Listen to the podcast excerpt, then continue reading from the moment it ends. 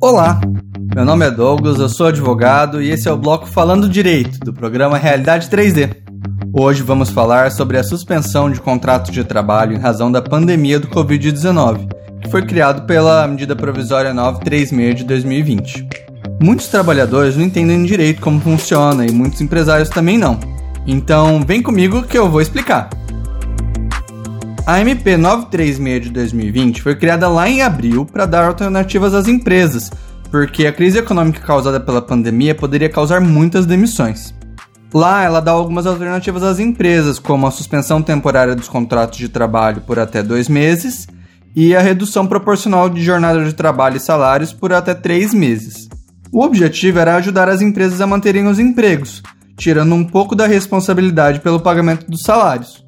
Essa MP foi prorrogado no dia 14 de julho, podendo os contratos de trabalho serem suspensos por mais dois meses. Então agora a suspensão pode ser de até quatro meses, podendo dividir em períodos sucessivos ou intercalados de 10 dias ou mais. E a redução de jornada de trabalho e salário foi aumentada em um mês. Então, antes podia fazer redução por três meses e agora pode ser por até quatro meses. Mas hoje vamos focar na suspensão temporária do contrato de trabalho. Vamos entender como funciona? Para ter validade, tem que ser feito um acordo escrito entre a empresa e o funcionário, podendo ser diretamente com o empregado, ou por convenção coletiva, ou por acordo coletivo de trabalho com o sindicato da categoria, dependendo do caso. De todo modo, a proposta deve ser encaminhada ao funcionário com antecedência mínima de dois dias do início da suspensão e o empregado tem que concordar com a suspensão. Agora, com a prorrogação da MP, aquelas empresas que já suspenderam o contrato de trabalho e pretendem prorrogar a suspensão por até mais dois meses, elas precisam fazer um novo acordo com o funcionário. E como que eu sei se o acordo pode ser direto com o funcionário ou se precisa ser pelo sindicato?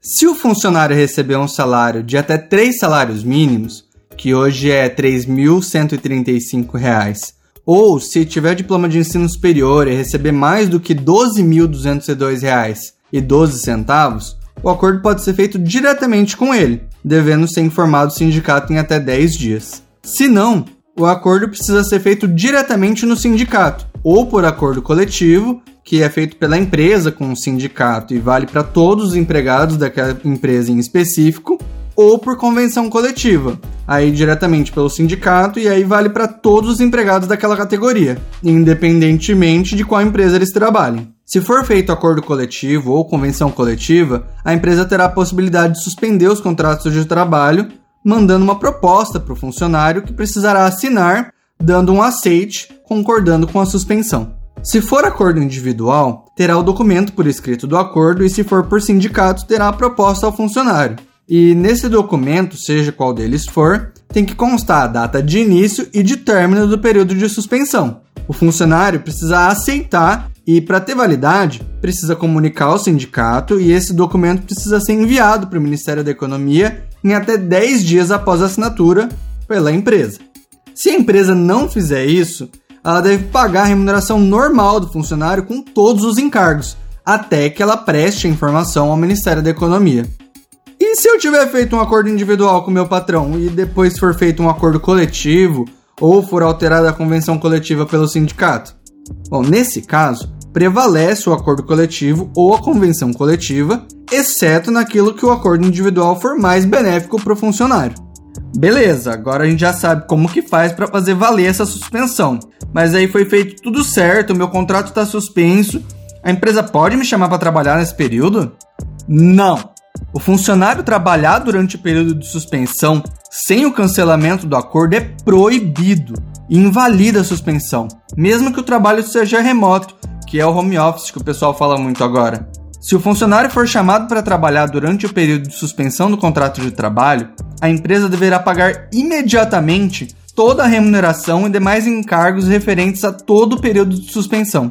A empresa pode cancelar a suspensão do contrato de trabalho se ela quiser, mas nesse caso ela tem que avisar o funcionário com pelo menos dois dias de antecedência.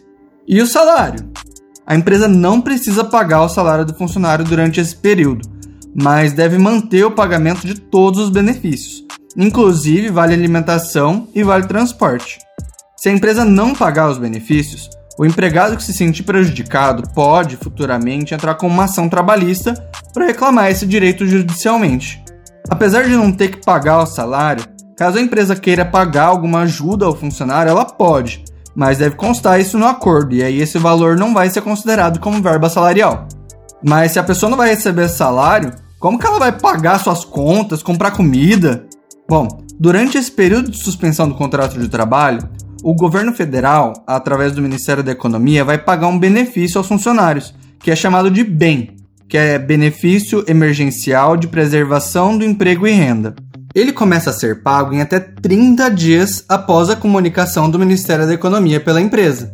Esse benefício ele é calculado da mesma forma que o seguro-desemprego, quando a pessoa é demitida sem justa causa. Ele é calculado igual, mas não é seguro-desemprego, viu? Muita gente confunde. Inclusive, se eventualmente a pessoa for mandada embora sem justa causa, ter recebido o bem não anula o direito de receber o seguro-desemprego. Mas, de todo modo, o máximo que a pessoa pode receber é o valor que é o teto do seguro-desemprego, que hoje é R$ 1.813. Tá, e se a pessoa é contratada como aprendiz ou com jornada parcial, que não trabalha o dia inteiro, ela também pode ter o contrato suspenso? Pode também. E recebe o benefício também? Sim, recebe igualzinho. E se a pessoa tem mais de um emprego, ela pode receber mais de um benefício emergencial? Pode. Nessa modalidade, o empregado tem direito ao benefício emergencial para cada vínculo de emprego, sempre calculado da mesma forma que se calcula o seguro-desemprego, né? Tá, e a empresa pode mandar o funcionário embora nesse período? Poder, ela pode mas a MP deu garantia de emprego durante o período de suspensão e até depois. Ou seja, se a empresa suspendeu o contrato por 30 dias, ela deve manter o funcionário empregado durante esse período e por pelo menos mais 30 dias após o término da suspensão.